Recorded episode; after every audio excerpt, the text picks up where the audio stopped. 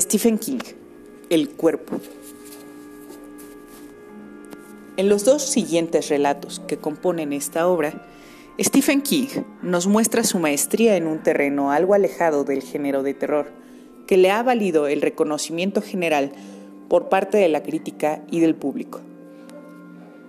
El otoño de la inocencia es el lema del primer relato que da título al volumen El cuerpo.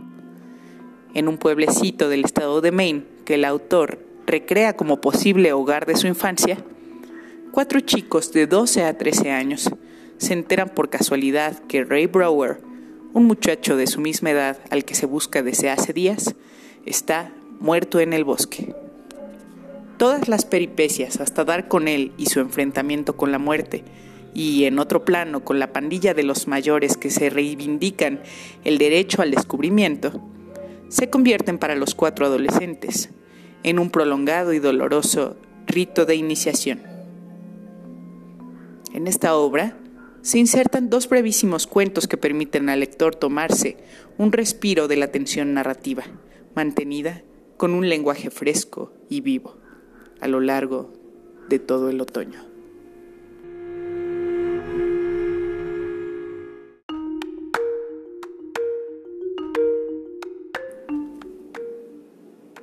Stephen King El cuerpo.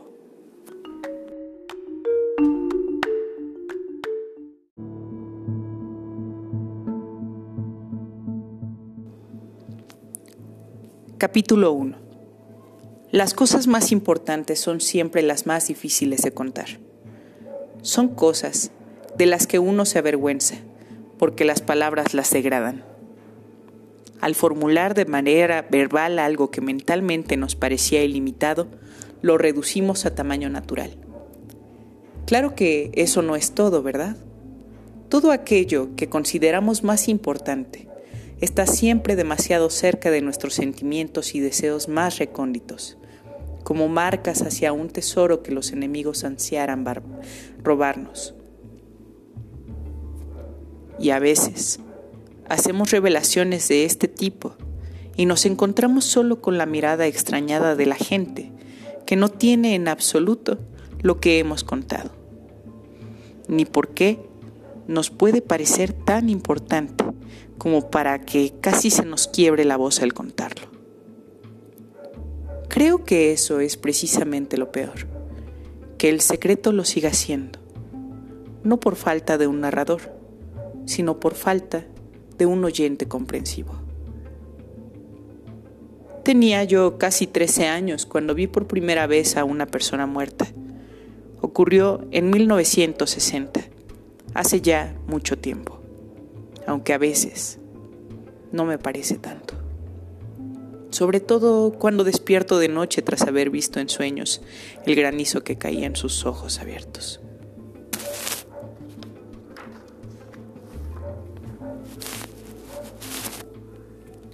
En Castle Rock, teníamos una casita junto a un olmo que se alzaba en un amplio solar. Ahora hay allí una empresa de mudanzas y el olmo ha desaparecido. Progreso. Nuestra casa del árbol era una especie de club social, aunque no tenía nombre.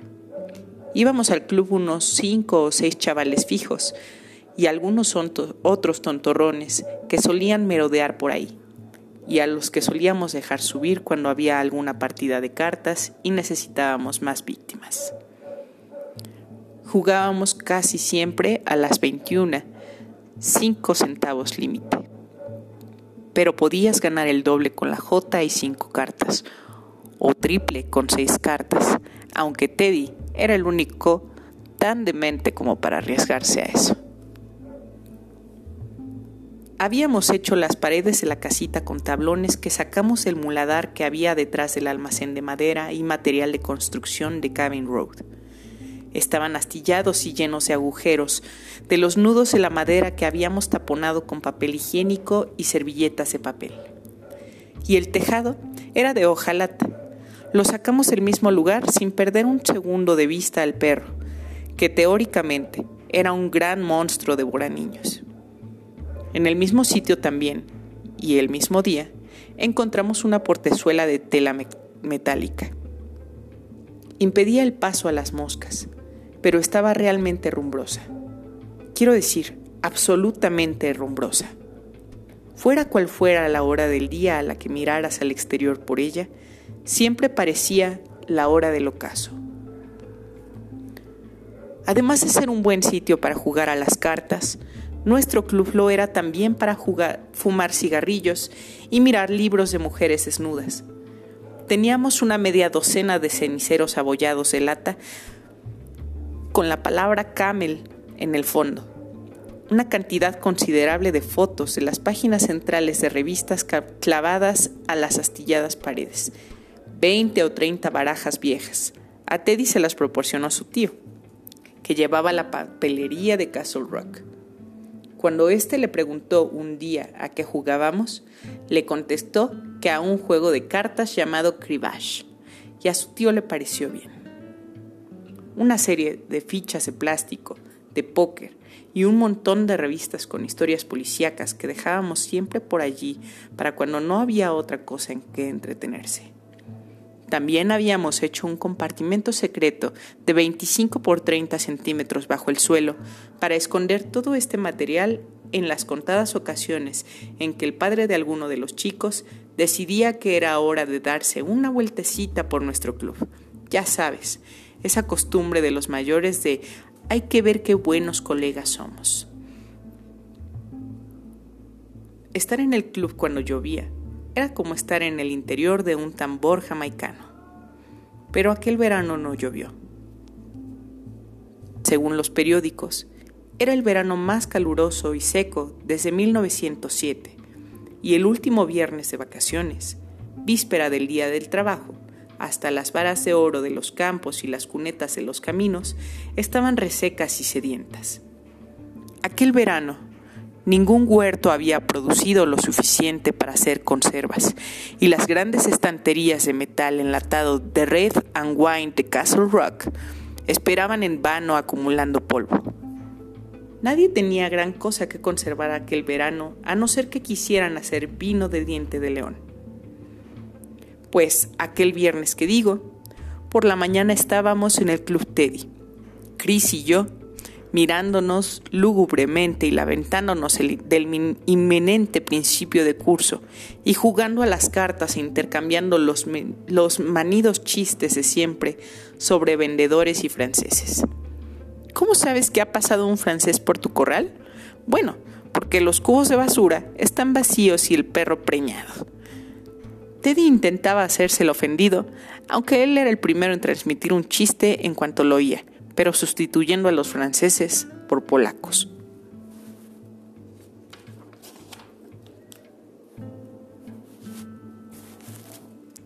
El olmo daba buena sombra, pero nos habíamos quitado las camisas para no sudarlas demasiado.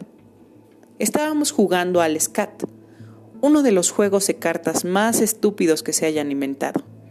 Hacía demasiado calor para pensar en algo más complicado. Hasta mediados de agosto se formaban siempre buenas y concurridas partidas, pero a partir de entonces los chicos se dispersaban. Demasiado calor. Me tocaba a mí y, pintaba picas. Había empezado con 13, conseguido un 8 para ser 21 y no había pasado nada desde entonces. Robó Chris. Tomé mi última mano nada que mereciera la pena. 29, dijo Chris. 22, dijo Teddy con cierto disgusto. A la porra, dije yo, y eché las cartas en la mesa boca abajo. Gordy fuera. El bueno de Gordy agarra la bolsa y se larga. Trompeteó Teddy y soltó su especial risa patentada Teddy Ducham. ¡I, i, i, i! que sonaba igual que un clavo oxidado raspando madera podrida. Todos sabíamos que Teddy era raro. Tenía nuestra misma edad, casi 13, pero entre las gafas gruesas y el aparato del oído parecía un viejo. Los chicos intentaban siempre gorrearle cigarrillos en la calle, engañados por el bulto de la camisa que, en realidad, era la batería del aparato del oído. Pese a las gafas y al botón color piel enroscado siempre en su oído, no veía demasiado bien ni entendía siempre lo que le decías Para jugar al béisbol le colocábamos entre Chris, que se situaba en el jardín izquierdo, y Billy Greer, que lo hacía en el derecho. Y luego nos limitábamos a esperar que no le llegara nunca la pelota, porque la viera o no, se iría detrás de ella. Alguna que otra vez, de todos modos, recibía un buen porrazo y en una ocasión se dio de morros contra la cerca de nuestro club y se desmayó. Se quedó allí de espaldas con los ojos en blanco casi cinco minutos. Yo me asusté. Luego volvió en sí y empezó a dar vueltas, sangrando por la nariz, con un gran chichón en la frente y lanzando insultos contra la pelota. Sus efectos de visión eran de nacimiento, aunque no así su sordera. Por aquella época estaba de moda llevar el pelo muy corto, de forma que las orejas parecían las asas de un cántaro, bien descubiertas, pues Teddy fue el primero en llevar el pelo estilo Beatles cuatro años antes de que en Estados Unidos empezara a oír hablar de ese conjunto. Sus orejas parecían dos grumos de cera caliente, por eso las llevaba tapadas. Cuando Teddy tenía ocho años, cuatro años antes de aquel verano, su padre se enfureció con él porque rompió un plato. Su madre estaba trabajando en la fábrica de calzado de Sud París cuando esto ocurrió y cuando se enteró de lo sucedido ya no podía hacer nada. Su padre le agarró, le llevó a la gran cocina de leña que había detrás de la cocina de su casa y le sujetó la cabeza de lado contra la plancha de hierro ardiente. Le tuvo así unos diez segundos. Le alzó luego la cabeza tirándole del pelo y le colocó del otro lado. Llamó a continuación al centro médico, a la unidad de urgencias para que fueran a buscar a su hijo colgó el teléfono, fue al armario, agarró su 410 y se sentó con él sobre las rodillas a ver la tele. Cuando llegó la señora Burroughs, la vecina de al lado, a preguntar si le pasaba algo a Teddy porque le había oído llorar, el padre de Teddy le apuntó con el arma. La mujer salió disparada de la casa de los Duchamp, aproximadamente a la velocidad de la luz se encerró con llave en su propia casa y llamó a la policía. Cuando llegó la ambulancia, el señor Duchamp dejó pasar a los enfermeros y volvió al porche de atrás para hacer guardia mientras llevaban a Teddy en camilla a la ambulancia. El padre de Teddy explicó a los enfermeros que, aunque los malditos oficiales decían que la zona estaba ya limpia, seguía habiendo alemanes emboscados por todas partes. Uno de los enfermeros le preguntó si creía que podría resistir. Él soltó una sonrisita y repuso que si hacía falta resistirla hasta que el infierno se convirtiera en concesionario de neveras Frigider. El enfermero le saludó y el padre de Teddy le dio una palmada en la espalda. A los pocos minutos de haber partido la ambulancia, llegó la policía y relevó el, y relevó del servicio al señor Ducamp.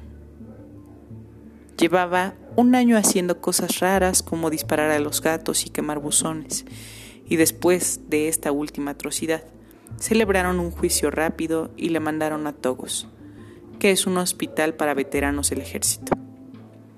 Togus es donde te corresponde ir cuando a tu caso se le aplica el artículo 8.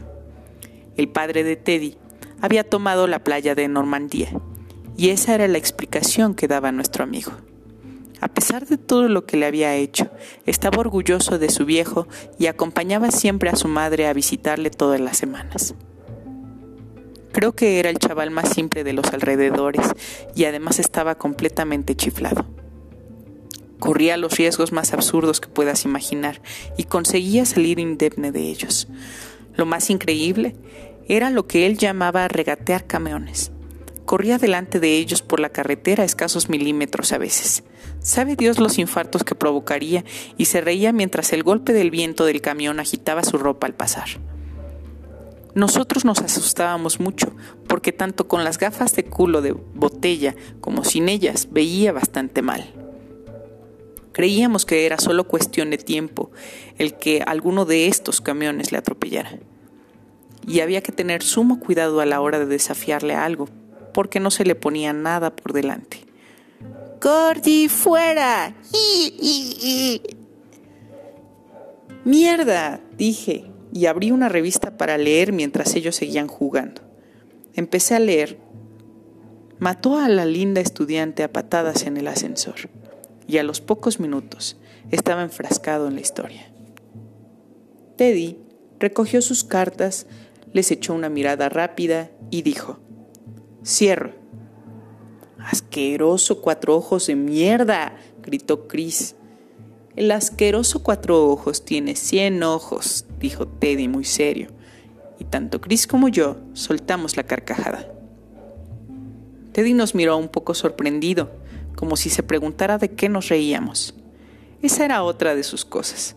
Siempre tenía salidas como lo de el asqueroso cuatro ojos tiene cien ojos, y nunca podías estar seguro de si se proponía hacer gracia o era pura casualidad. Nos miraba con el ceño fruncido mientras nos reíamos como diciendo, bueno, ¿y qué pasa ahora? Teddy tenía un trío de jotas, dama y el rey de trébol. Chris tan solo tenía 16 y quedaba eliminado. Teddy estaba barajando a su modo desmañado y yo estaba llegando a la parte más emocionante de la historia en la que el marinero perturbado de Nueva Orleans le hace el zapateado especial al estudiante del Mawr College porque no soporta los lugares cerrados.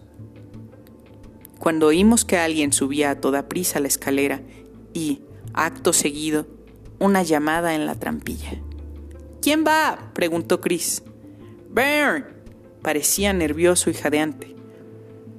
Me acerqué a la trampilla y solté el cierre. La trampilla saltó hacia arriba y Bern Tesio, otro de los asiduos del club, saltó al interior. Sudaba a mares y tenía el pelo que llevaba siempre en una perfecta imitación de su ídolo del rock and roll, Bobby Rydell, chorreante y revuelto. ¡Ay! ¡Puf! Esperad que os lo cuente, esperad. Que nos cuentes qué, le pregunté. Dadme un respiro, por favor. Vengo corriendo desde mi casa sin parar. He venido corriendo todo el camino desde casa, canturriote, en un espantoso falsete. He venido corriendo desde casa. Little Anthony. Solo para decir que lo siento. Vete a la mierda dijo Bern. Estoy muy cerca de ella, le contestó Teddy sagazmente. ¿Has venido corriendo desde tu casa sin parar? preguntó Chris, incrédulo. Oye, tío, estás chiflado. Bern vivía a unos tres kilómetros. La temperatura debe de llegar a los 40 grados ahí afuera. Merecía la pena, dijo Bern. Por Cristo bendito, no os lo vais a creer, en serio. Hizo un gesto de jurar como para asegurarnos su absoluta sinceridad. Bueno, bueno, ¿qué? dijo Chris. ¿Os dejarían dormir afuera en la tienda esta noche? Nos miraba serio y anhelante. Sus ojos parecían dos uvas pasas hundidas en círculos de sudor. Quiero decir, si pedís permiso a vuestros padres para acompañar al aire libre esta personita que ven aquí, detrás de mi casita, en el campo. ¿Pueden? Mm, sí, creo que sí, dijo Chris. Tomaba las cartas y las miraba al tiempo. Claro que mi padre está de malas. Bueno, ya sabes, la bebida. Tienes que conseguir que te deje, dijo Bern. De verdad que no vais a creerlo. ¿A ti, Gordy, crees que te dejarán? Supongo que sí. Normalmente solían darme permiso para cosas así. La verdad es que durante todo el verano había sido una especie de chico invisible. Mi hermano mayor, Dennis, había muerto en abril en un accidente. Fue en Fort Benning, Georgia, pues estaba en el ejército. Iba con otro tipo en jeep al almacén y un camión militar les dio de costado. Denis murió en el acto y su pasajero seguía todavía en coma. Denis habría cumplido 22 años a la semana siguiente. Yo ya había elegido una tarjeta de felicitación para él. Lloré cuando me lo dijeron y también lloré en el funeral. y no podía creer que Denise hubiera muerto. Que alguien que solía darme cachetes o asustarme con una araña de goma hasta hacerme llorar y darme un beso cuando me caía y me raspaba las rodillas y sangraba y decirme al oído, vamos, deja ya de llorar, niño. Que aquella persona que me había tocado pudiera haber muerto y mis padres parecían absolutamente vacíos. Para mí, Denis había sido poco más que un conocido. Me llevaba 10 años, ¿comprendes? Y tenía sus propios amigos y compañeros de clase. Claro que comimos en la misma mesa durante mucho tiempo, y que a veces fue mi amigo y a veces mi torturador, pero la mayor parte del tiempo fue bueno, simplemente un individuo. Cuando murió, llevaba un año fuera, quitando un par de permisos que había pasado en casa. Hasta mucho tiempo después no comprendí que en realidad había llorado más que nada por papá y por mamá, aunque no creo que mi llanto nos beneficiara, mucho ni a mí ni a ellos. Bueno, ¿vas a decirnos de una puñetera vez de qué se trata o no, Bern? preguntó Teddy. Cierro, dijo Chris. ¿Qué? gritó Teddy, olvidándose por completo de Bern. Mentiroso de mierda, es absolutamente imposible, no puedes hacerlo. Chris sonrió con aire de superioridad. Anda, roba, imbécil. Teddy tendió la mano hacia el montón de cartas. Chris tendió la mano hacia los Winstons de la repisa que había detrás de él. Yo me incliné para recoger mi revista. Burn Tesio dijo entonces. Bueno, ¿queréis o no queréis ver un cadáver? Todos quedamos paralizados.